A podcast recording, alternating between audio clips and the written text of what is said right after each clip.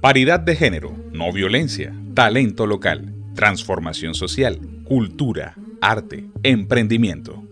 Eva hacia Danes, el programa radial con perspectiva de género, una realización de los de la Voz Lab. Escúchanos todos los miércoles a las 8 de la noche por Uniguajira Estéreo o en nuestra página web www.evasadanes.com.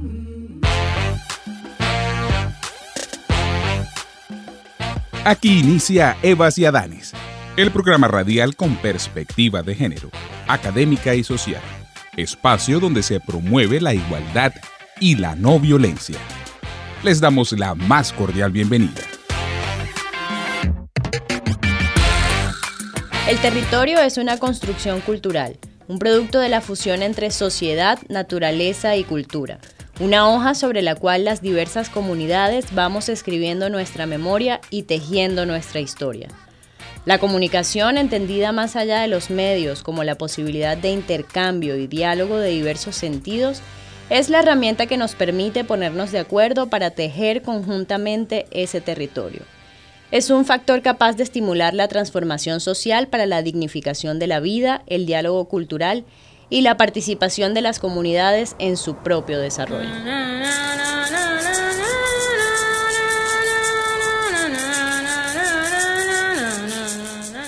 Reciban todos y todas un cordial saludo. A partir de este momento, usted está en sintonía de Eva Ciadanes, programa radial.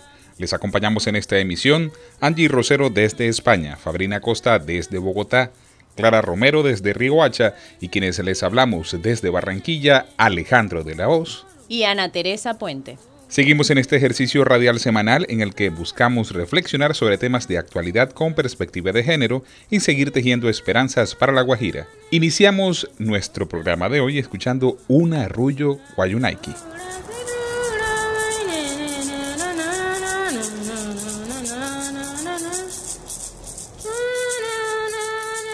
Así suena Eva Ciadanis.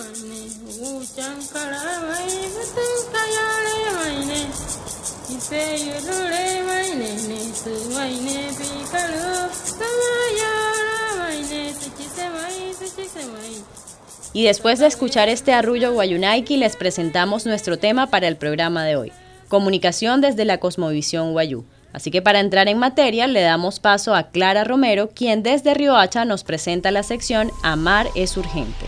Amar es urgente. Los medios de comunicación son clave para mantener la sobrevivencia de los pueblos originarios de Chile.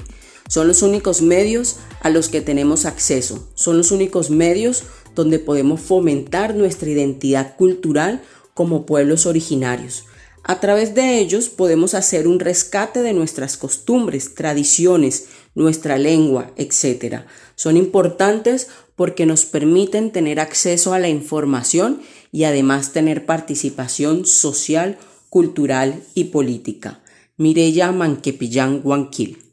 Hola a todos y todas, nuevamente con ustedes. Mi nombre es Clara Romero y esta es nuestra sección Amar es urgente.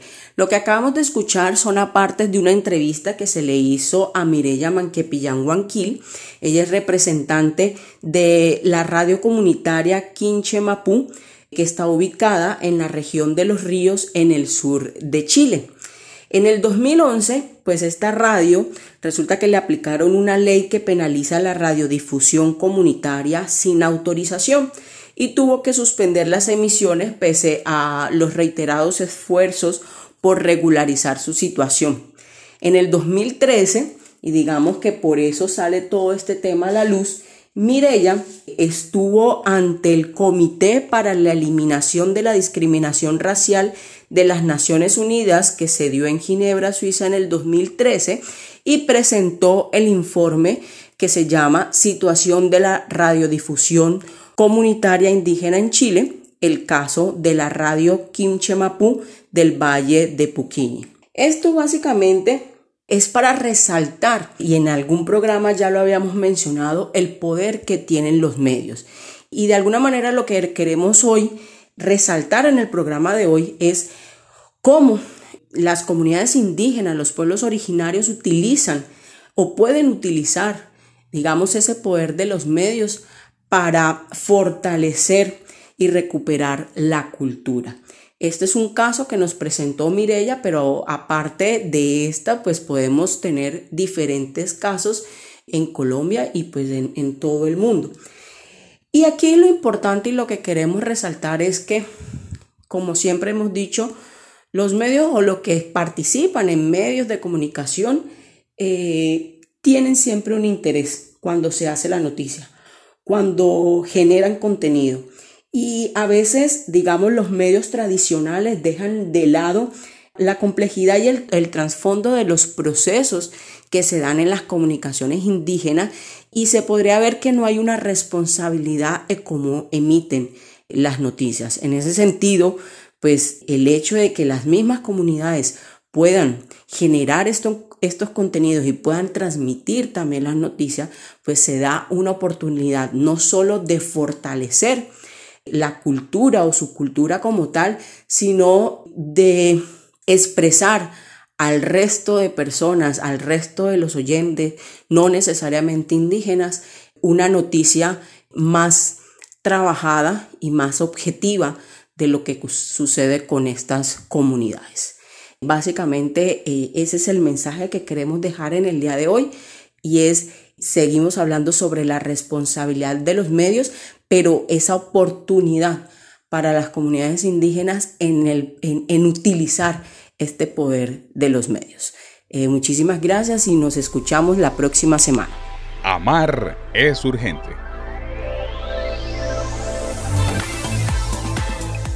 El hecho de promover y generar las noticias desde las mismas comunidades es la clave para entenderlas desde su interior, una forma de fortalecer su propia cultura.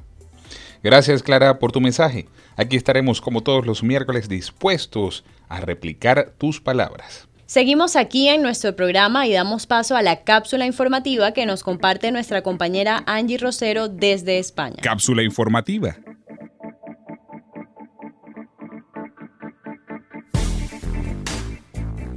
Hola, hola a todos y todas. Mi nombre es Angie Rosero y desde Barcelona nuevamente con una nueva cápsula informativa. Hoy hablando acerca de un tema muy interesante y es la comunicación social y todo esto visto precisamente desde la cosmovisión indígena. Me parece muy interesante porque muchas veces, y probablemente mucha gente no haya pensado en esto, pero la comunicación indígena, también conocida como comunicación popular, comunicación alternativa, comunitaria incluso en algunas veces, es una cosa que es imprescindible aunque no lo veamos de esta forma en muchas ocasiones, e incluso desde las escuelas de comunicación social y periodismo, de Colombia y de muchísimos lugares del mundo, este es un tema del que no se habla. No se habla porque mm, sencillamente a lo mejor no se le tiene en el foco, pero es sin duda importantísima, porque nos ayuda a tener un universo más amplio, a entender situaciones heterogéneas y es interesantísima e importantísima debido a que ayuda a tener una construcción de una ciudadanía intercultural, lo cual no se puede lograr sin que precisamente las comunidades indígenas como los guayú tengan medios propios y apropiados para poder generar información coherente, veraz, oportuna y también evidentemente en su lengua materna, el Wayunaiki, su lengua nativa, no solamente por los guayú, sino en definitiva por todos los indígenas de nuestro país. Es muy interesante y a lo mejor tampoco es de conocimiento popular, pero la comunicación es un derecho. Precisamente las Naciones Unidas explican en 2007, en un documento que hicieron público, que precisamente la comunicación es un derecho y que es un derecho de las comunidades indígenas, de los pueblos originarios, que el derecho a informarse en su idioma, con medios a los que puedan acceder precisamente a esta comunicación e información y también de forma no discriminatoria. Y eso es algo que está vigente desde hace más de 13 años, que debería estar vigente desde hace muchísimo tiempo más, por supuesto, pero bueno, que ya a nivel normativo es algo que está dicho a nivel de Naciones Unidas, técnicamente en todo el mundo es algo que de lo que debería hablarse o por lo menos se debería tener en cuenta y debería ser efectivo. Pero vemos precisamente que a lo mejor por las situaciones de poca accesibilidad, es complicado que en las comunidades indígenas se puedan tener medios propios y apropiados para generar comunicación, información que sea veraz, oportuna, fiable desde las propias comunidades. Y es por eso que es tan valioso los diferentes procesos de educación en comunicación que se vienen realizando desde diferentes organizaciones en Colombia y en La Guajira, por supuesto. Eh, tiene un valor gigantesco porque precisamente nos ayudan a tener eso que, se tiene que ir buscando desde ya, que es precisamente la construcción de una ciudadanía intercultural. Entender que esto es fundamental hará que podamos vivir en diversidad de muchísimas mejores formas. Entender la diversidad desde esta perspectiva de la comunicación es sin duda fundamental. Y es por eso que el día de hoy mi cápsula va enfocada precisamente a este tema, a que entendamos el valor de este tipo de iniciativas y que por supuesto las promovamos porque son fundamentales para el desarrollo de una sociedad incluyente, no discriminatoria, con mucha menos violencia, enfocada en los temas de paz y que precisamente nos ayude a unirnos y no a separarnos. Mi nombre es Angie Rosero y les dejo con esta reflexión para que entiendan el valor tan profundo que tiene la comunicación en nuestra sociedad. La comunicación como derecho fundamental. Un abrazo para todos y todas. Mi nombre es Angie Rosero y desde Barcelona me despido. Nos escuchamos hasta el próximo miércoles. Chao, chao. Cápsula informativa.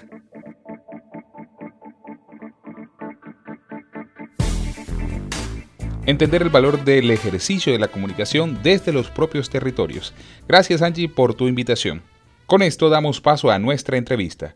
Nos acompaña el comunicador indígena comunitario, fotógrafo, realizador audiovisual y diseñador gráfico Miguel Iván Ramírez Boscán, indígena guayú del clan Epinayú, y Evelyn Acosta Gutiérrez, lideresa de la organización de mujeres Fuerza de Mujeres Guayú, del clan Ipuana coordinadora de la Escuela de Formación en Derechos Humanos, Derechos de los Pueblos Indígenas y Derechos de la Mujer. La entrevista. Bienvenidos Miguel y Evelyn a nuestro programa radial Evas y Adanes. Bueno, muchas gracias por tu invitación, Ana, y pues bueno, contento de poder participar y compartir este espacio con, contigo y con las personas que nos están escuchando en estos momentos. Gracias, lo mismo.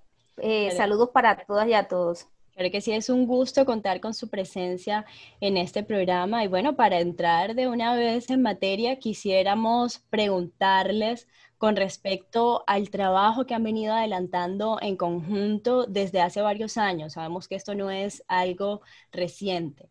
Gran parte de su trabajo se ha concentrado en la producción de contenidos desde lo que sucede en el territorio, desde esas historias que nacen y se gestan en el territorio.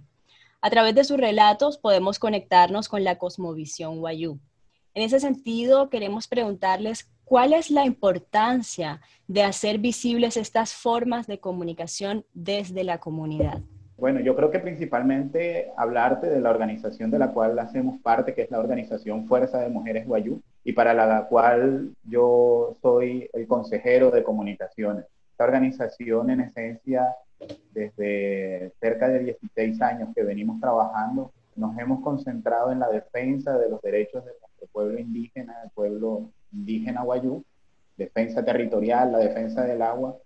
También hemos tenido eh, la oportunidad de visibilizar varias luchas en nuestro, en nuestro proceso, como lo es, por ejemplo, la defensa de las víctimas, violencia de género, y diferentes situaciones más que han sido nuestra consigna de trabajo durante ya tantos años, con los cuales hemos logrado un nivel de, posicionamiento, de confianza, sobre todo en las comunidades, pero también de, de proyección, de denuncia, de, generación de debate para que de esta manera, con la visibilización de diferentes problemáticas que enfrentamos en nuestro territorio, como la minería, la militarización, la desterritorialización, diferentes problemáticas que enfrentamos en el territorio, hoy nosotros podamos apoyarnos en las diferentes herramientas de comunicación para para visibilizar, para denunciar y que hoy nosotros con la voz de estas mujeres que hacen parte de esta organización y apoyados en las herramientas de la comunicación podamos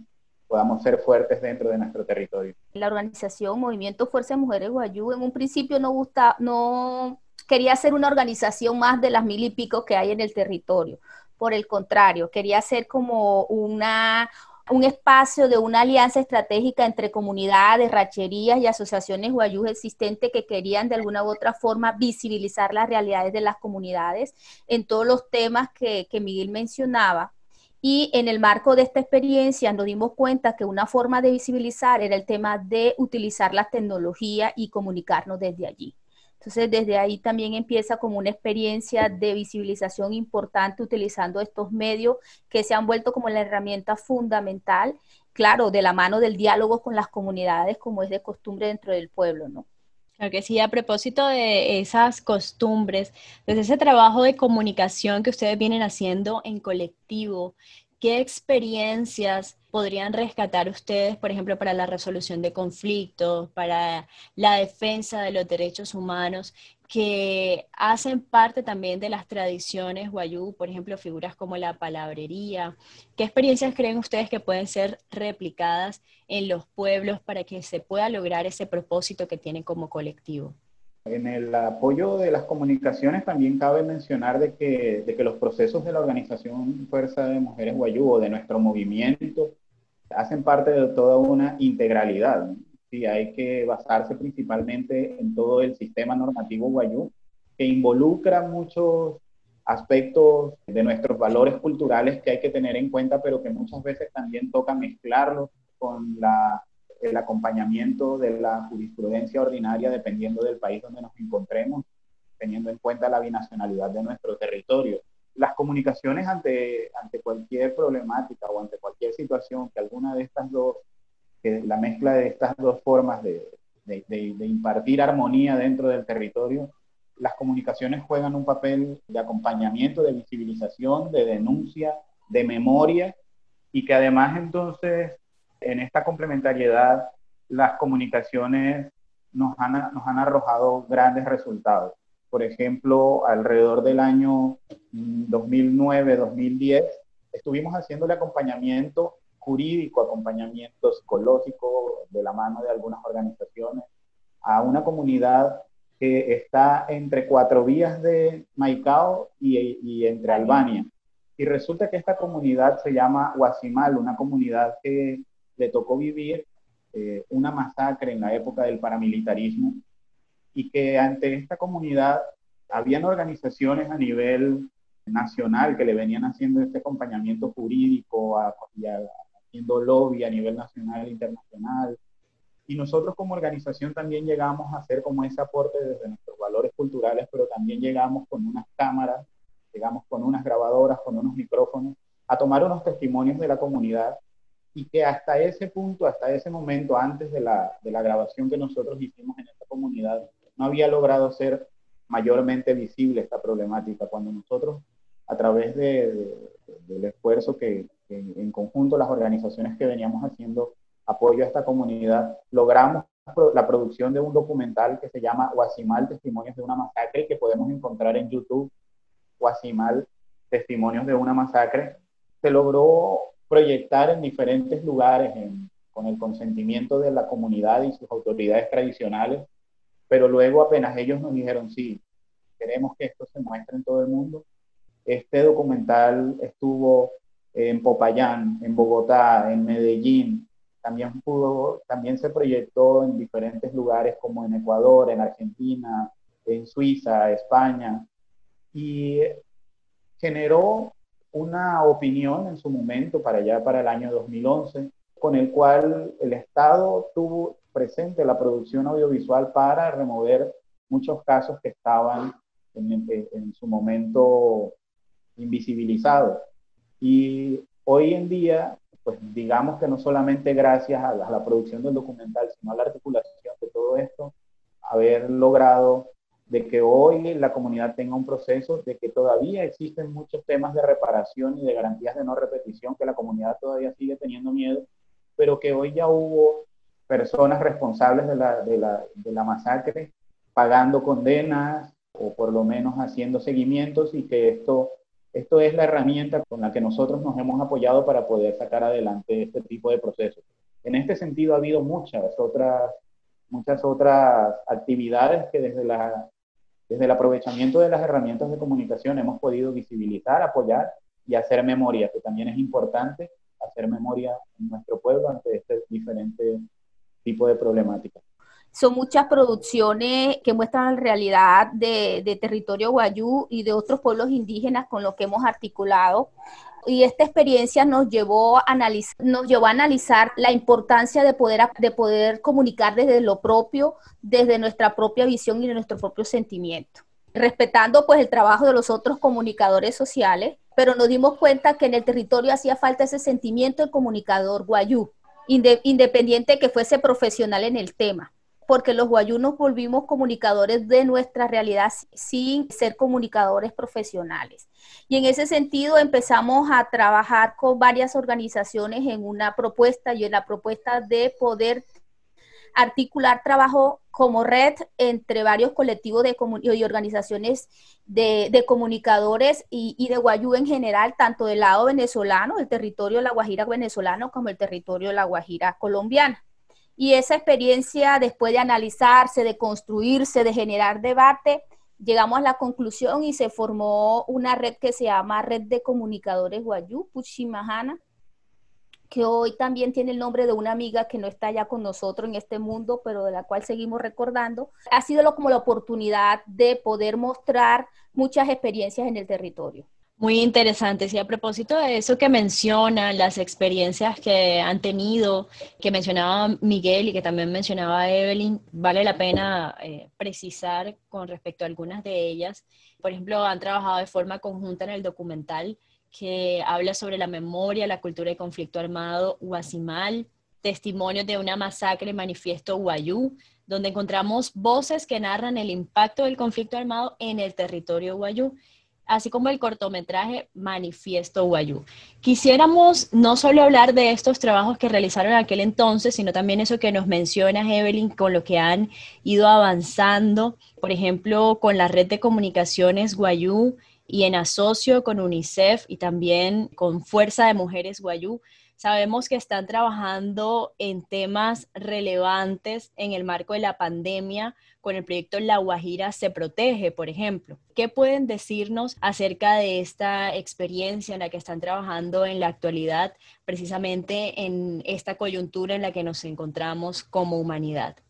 Yo puedo decir primero que La Guajira se protege es el resultado de, una confianza en el territorio y de una confianza en organizaciones y agencias en este caso y un programa de Naciones Unidas en este caso que han creído y han visto el trabajo que se ha realizado no solamente de la Fuerza de Mujeres Guayú, sino de la misma red donde creían pertinente que en este momento tan difícil y de cambios en el territorio, en el marco de esta pandemia, era la oportunidad para comenzar a comunicar desde nuestras propias voces, de nuestras propias imágenes, de entre los dos idiomas, qué es lo que está pasando en el territorio, pero también qué es esto COVID, cómo se maneja el COVID, por qué dio el COVID, porque son las preguntas que hay en el territorio y que de alguna otra forma hay guayús que no lo conocen, y cómo relacionar este tipo de, virus como nosotros vemos la enfermedad. Y en ese sentido empezamos a trabajar en una propuesta, en un sueño más de comunicaciones que tiene tiene como resultado esta estrategia de comunicación comunitaria Guayú con ese enfoque, sobre todo ese enfoque étnico, de poder eh, prevenir, formar y dialogar con las comunidades de cómo la Guajira se protege en el marco de esta pandemia. Yo tendría muchísimas cosas por contarte ahí. Primeramente, pues bueno, lo que nos preguntabas con respecto a la red de comunicaciones del pueblo guayú que Evelyn mencionó anteriormente. ¿Qué es la red? La red es, es un punto de encuentro en el cual convergen diferentes organizaciones, medios de comunicación, periodistas independientes. Todos somos guayú y todos tenemos experiencias diversas en temas de comunicación. Aquí suceden muchas cosas. Las razones por las cuales decidimos juntarnos como comunicadores, tanto colombianos como venezolanos, y que hay organizaciones que, que hacen parte, tienen sus procesos en diferentes aspectos por ejemplo, la organización Fuerza de Mujeres Guayú, que hace parte de la red, se caracteriza en trabajar temas de derechos humanos. la organización indígena de La Guajira se dedica en su mayoría a trabajar temas de educación.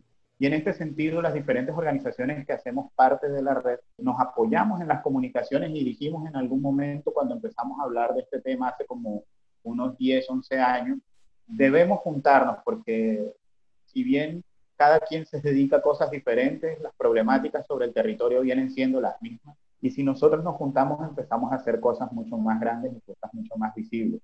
Hoy, luego de, de 10 años de que la red de comunicaciones del pueblo guayú ha sido fundada, tenemos tres, tres procesos bandera que nosotros estamos llevando a cabo. Y el primero es la muestra de cine y video guayú. La muestra de cine y video guayú este año llega a su décima versión y la estamos organizando en función de toda esta virtualidad que la pandemia nos ha, nos ha confinado, pero que definitivamente también la pantalla debe transformarse y nosotros estamos haciendo todo esto para que suceda. Esta, esta muestra de cine y video Guayú fue creada con el fin de, de poder salvaguardar la memoria visual, el registro audiovisual que se ha hecho sobre el territorio Guayú, no solamente que, que, es producido por los arijunas y que tienen su visión sobre nosotros, sino también lo que nosotros producimos como, como Guayú.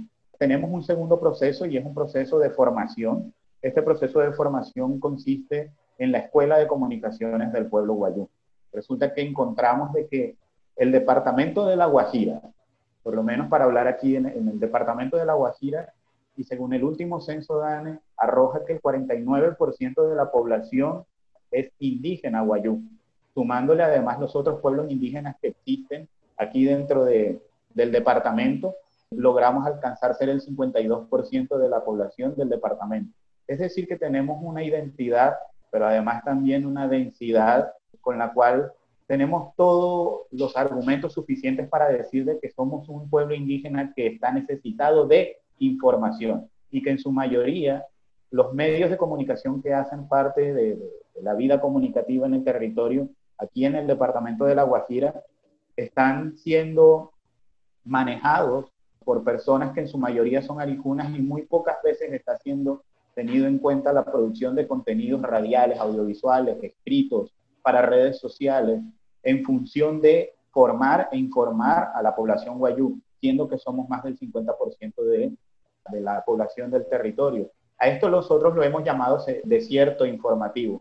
Este desierto informativo, el cual está por muchísimos sentidos catalogado de esta manera, uno porque no hay producción en nuestro idioma materno, no solamente en el idioma materno, sino que también no aterrizado al contexto de nuestros valores culturales, pero además también todo ese tema de la distancia de nuestras comunidades, la, dispersión de las comunidades, todo el tema de conectividad, todo el tema de que hace falta energía eléctrica en las comunidades, esto genera un desierto informativo al, interior de nuestro pueblo.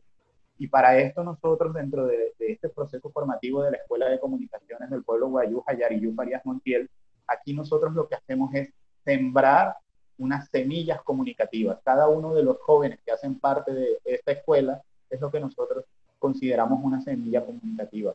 Al día de hoy, luego de cinco años de este proceso formativo, tenemos 44 semillas comunicativas sembradas en todo el territorio guayú y que hoy tienen toda la capacidad de poder mínimamente redactar una noticia, mínimamente poder saber tomar una buena fotografía, enviar un audio, hacer una producción audiovisual y que estos, estos diferentes procesos de formación nos han arrojado hoy que exista un mayor flujo de eh, información oportuna, información oportuna que nos garantice poder visibilizar lo que nos sucede, pero también lo que somos.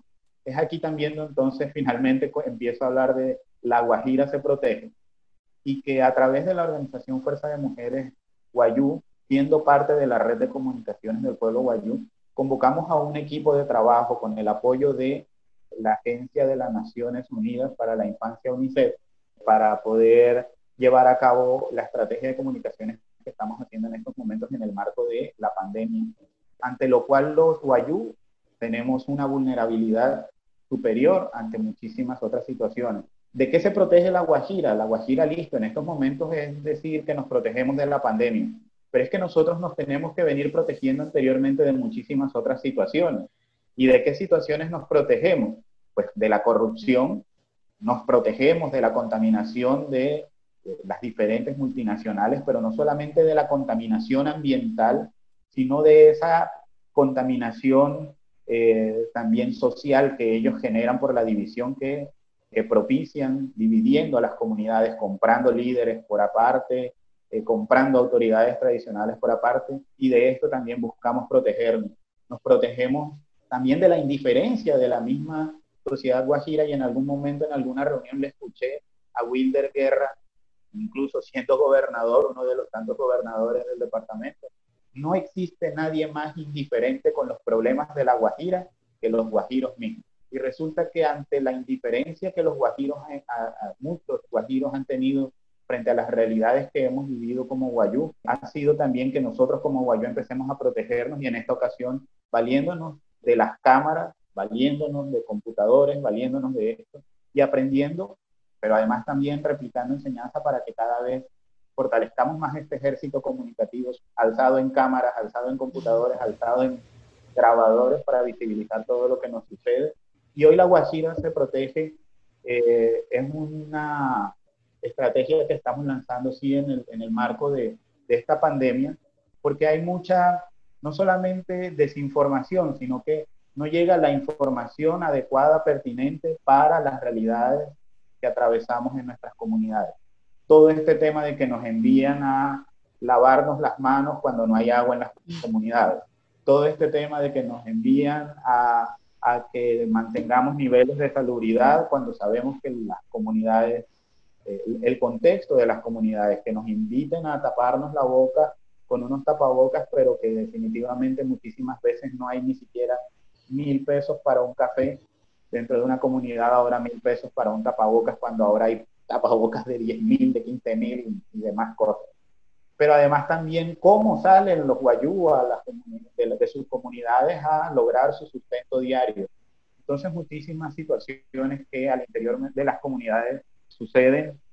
Estamos nosotros prestos no solamente para formar e informar de lo que a nivel mundial se ha establecido como protocolos de bioseguridad para la prevención y contención de la pandemia, sino todo lo que tiene que ver con base a nuestros valores culturales. ¿Por qué nosotros debemos proteger de manera especial a la infancia guayú cuando ha tenido que enfrentar una ola de desnutrición y abandono estatal desde, desde hace muchísimos años? ¿Cómo tratamos estos temas de la infancia? Como si la pandemia ataca principalmente a nuestros mayores, cómo nosotros en estos momentos presentamos desde las herramientas de la comunicación un enfoque diferencial para hablar de este tema, pero también todo lo que es noticia, todo lo que es suceso dentro del territorio en el marco de esta pandemia, nosotros estamos registrándolo de diferentes maneras. Hemos logrado la alianza con algunas emisoras en, en La Guajira para poder transmitir un programa radial que estamos emitiendo cada semana.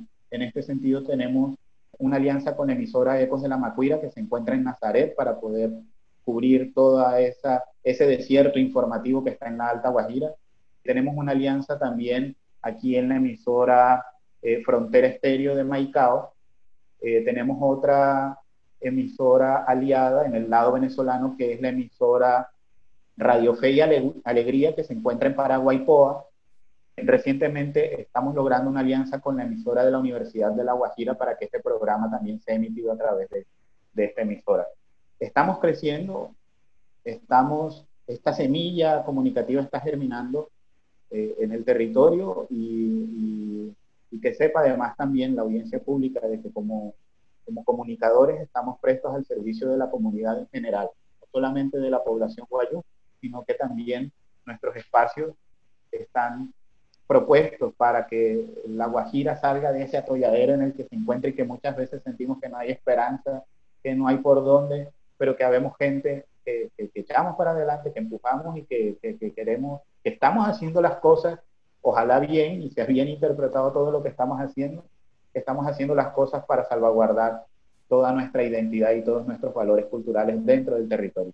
Quisiera preguntarles todas estas experiencias, ¿dónde las podemos encontrar? ¿Cómo podemos conocer más su trabajo y de qué manera podemos unirnos para apoyar este trabajo tan importante que vienen adelantando desde la red de comunicadores Guayú? Las redes sociales es nuestro principal aliado. Como organización Fuerza de Mujeres Guayú, que en estos momentos Evelyn y yo estamos representando, como organización Fuerza de Mujeres Guayú, tenemos la red social Facebook, es en realidad la red, la, red social que mayor impacto y fluido de información genera en el departamento de La Guajira. Ahí nos encuentran como Fuerza de Mujeres Guayú, una página que hay. También nos encuentran en Twitter como Mujeres Guayú. A través del mismo Facebook nos pueden encontrar como Noti Guayú y también en Instagram como Noti Guayú. Tenemos un blog que se llama, bueno, en realidad ya es una página recientemente, una página de internet que se llama www.notiguayú.com. Ahí también circulamos todos los contenidos que nosotros tenemos. Pero hablarte entonces también de las redes sociales, de la red de comunicaciones del pueblo guayú, que nos encuentran en Facebook como Red Comunicaciones Guayú. Nos encuentran en Instagram como Comunicaciones Guayú. Y algo que venimos haciéndole mucha promoción y que ojalá pronto encontremos la suscripción tuya y, y de Fabrina eh, en, esta, en este canal de YouTube. El canal de YouTube de la red de comunicaciones, que es donde estamos haciendo las producciones recientes en función de eh, La Guajira se protege en el marco de esta pandemia. El canal de YouTube que se llama Red Comunicaciones Guayú ahí suscribirse, activar la campanita para que les lleguen las notificaciones y puedan enterarse de diferentes eh, sucesos que estamos registrando y haciendo memoria, pero además también formando e informando a través de la realización audiovisual en este canal de YouTube, que ha tenido muy buen impacto y que esperamos que, que, sea eh, del aprovechamiento de la comunidad guajira en general, que no porque hablemos en Guayuneiki quiere decir de que no digamos las mismas cosas que no porque hablemos en Guayunequi no quiere decir de que pensemos o seamos diferentes realmente como sociedad guajira asentada así en ranchería o en el casco urbano, lo que sea, tenemos los mismos sentires, pesares, pero los mismos sueños que tiene cualquier guajiro y que este es nuestro aporte. En el marco de esta estrategia también es la, es la oportunidad de un diálogo entre las comunidades para que manifiesten su sentir frente a lo que se está produciendo, frente a lo que quieren informarse y sobre sus grandes preocupaciones en este momento durante la pandemia y a futuro, ¿no? La nota editorial. Hola a todos y todas, soy Fabrina Costa. Hablar de comunicación no es hablar del cuarto, el quinto poder, es hablar del poder. Considero que los seres humanos, el mayor poder y la mayor capacidad diferenciadora de otros seres vivos y con la que tenemos la posibilidad, la oportunidad de construir, de avanzar, de lograr vidas plenas es la comunicación. En ocasiones se vuelve punto de conflicto, pero si tenemos escenarios de comunicación sentipensantes, tendremos también posibilidad de un desarrollo integral para nuestras comunidades y para nuestras vidas es decir, desde lo colectivo y desde lo subjetivo. Saber usar esa herramienta que nos da la vida eh, de saber comunicar, expresar y construir pensamiento crítico a través de nuestras habilidades es tener la carta y la posibilidad de avanzar y de evolucionar. Desde el año 2000 se está hablando en Latinoamérica de un concepto que pareciera la forma de nombrar lo antiguo como nuevo y es la comunicación para el cambio social. Cuando hablamos de este proyecto que lidera Miguel y Evelyn y los jóvenes Guayú, considero que aplica totalmente en lo que representa la comunicación para el cambio social y más porque está fiel a una cosmovisión indígena que le da una profundidad, que implica una historia, una riqueza, una identidad cultural que le da un sello y un valor agregado sobre otros procesos. Procesos como este son los que brindan esperanza a la desesperanza, brindan opción de transformar y de construir desde un presente activo, una ciudadanía activa, un futuro mejor, una nueva realidad. En este sentido, hablar de comunicación para el cambio social, en el contexto, digamos, de todo este avance de Internet, de globalización, aproximadamente desde ese año 2000, pues se viene apostando, especialmente en América Latina, por construir un auténtico diálogo, estimular la participación, democratizar la comunicación, devolver la palabra y convertir a los sujetos actores centrales y agentes de su propio desarrollo humano y social. Cuando hablamos de comunicación guayú, donde la palabra, en una cultura donde la palabra tiene tanto poder, estamos hablando de una herramienta infinitamente poderosa, transformacional, inspiradora y por supuesto, beligerante en el buen sentido de la palabra, que se atreve a generar un pensamiento crítico, que construye, que provoca, que analiza, que discute, que no traga entero, digámoslo en términos más criollos. Creo que este movimiento de comunicación guayú, que además viene por muchos años demostrando que tienen toda la intención de no quedarse en silencio, de hacer uso de ese poder de la palabra, de hacer uso de esa posibilidad de activar los cambios, de denunciar lo que no está bien hecho y de aportar para construir lo bueno de nuestra Guajira y de nuestros pueblos indígenas. La comunicación para el cambio social es participativa, surge de la sociedad, se basa en la propia cultura, el respeto por las lenguas y la historia, busca alianza, establece redes y además es una apuesta cultural de cambio que requiere promover y legitimar una actitud frente a la vida, asumiendo el desarrollo como meta personal y colectiva, una mirada común, gestando una identidad comunicativa que mira el futuro, un estilo de actuación basándose en el diálogo y en la concertación. ¿Y qué mejor puede definir esto que este proyecto liderado, orquestado, tejido, parido por hombres y mujeres guayú, que son los que tienen toda la cosmovisión del uso de la palabra, de una identidad que los arraiga un pueblo que necesita avanzar, como el nuestro, como la Guajira. Yo aplaudo doblemente y en mayúscula y de pie estas iniciativas que motivan a las nuevas generaciones a seguir pensándose, a seguir generando aportes, a no quedarse quietos, a no dejarse consumir por esa abrumadora realidad de tecnologías y de avances que a veces hacen que hibridemos culturalmente y que perdamos la esencia. En la palabra somos en la Guajira somos tejedores de la palabra, tejedores de pensamiento, constructores de nuevas realidades. Y esto es lo que hace un proyecto de comunicación. La comunicación es el poder transversal de una sociedad. Y creo que el sello étnico uiguayú lo vuelve sublime y lo hace inmenso. Esperemos que sigan contando con todo el apoyo desde Evas una plataforma aliada y auguramos lo mejor, que en unos años podamos ver esos frutos recogidos de esta apuesta social. Conéctate con nosotros. Participa de nuestro tema del día a través de las redes sociales. Síguenos en Instagram y Twitter como arroba evasiadanes y en Facebook como Evas Adanes. Gracias Fabrina por esa nota editorial que nos recuerda que estamos con la disposición para seguir tejiendo esperanzas para la Guajira. Un saludo caribe desde la distancia.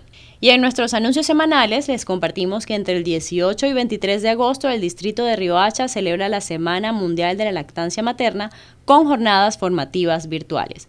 Para mayor información y para conectarse a estas jornadas pueden visitar las redes de la Alcaldía de Riohacha. En otras noticias, hoy 19 de agosto, Día Mundial de la Asistencia Humanitaria, rendimos homenaje a quienes, pese a las dificultades, dedican su vida a prestar asistencia y protección a millones de personas.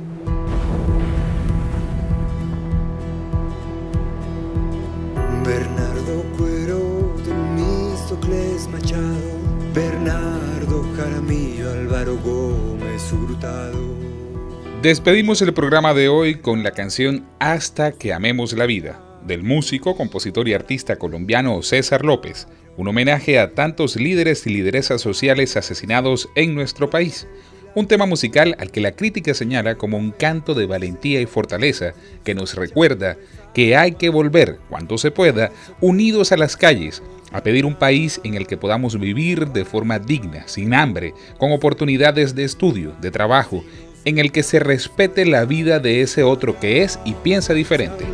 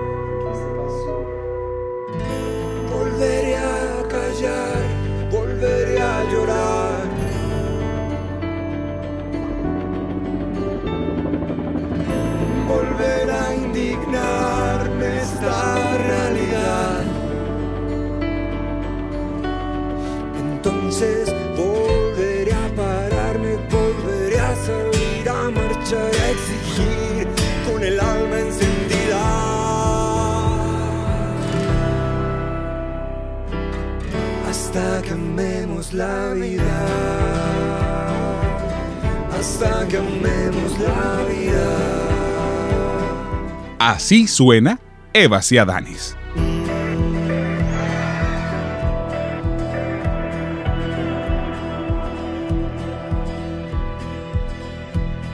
Alfredo Correa de Andrés, Silvia Duzán, ocho niños bombardeados en el Caquetá.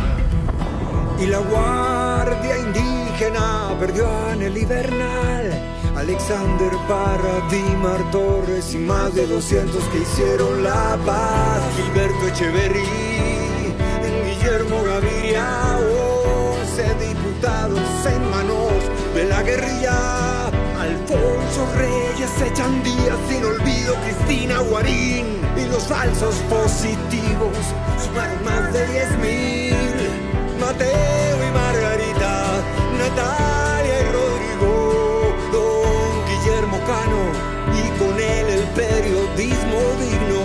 Guadalupe Salcedo, Jorge Eliezer Gaitán y más de 6 mil almas de la UP que ya no están.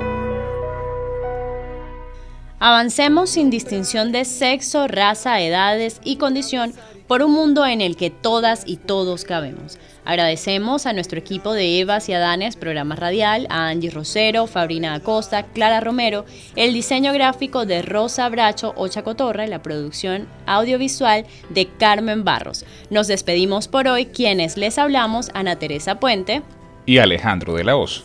Nos escuchamos el próximo miércoles. hasta que amemos la vida, hasta que amemos.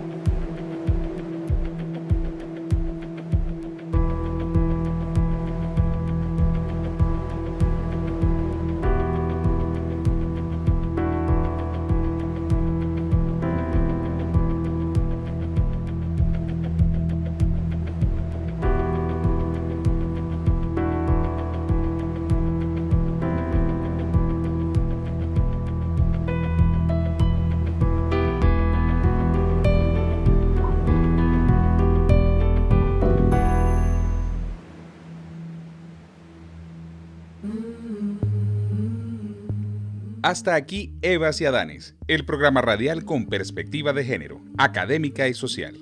Una realización de los de la Voz Lab. Nos escuchamos en una próxima emisión.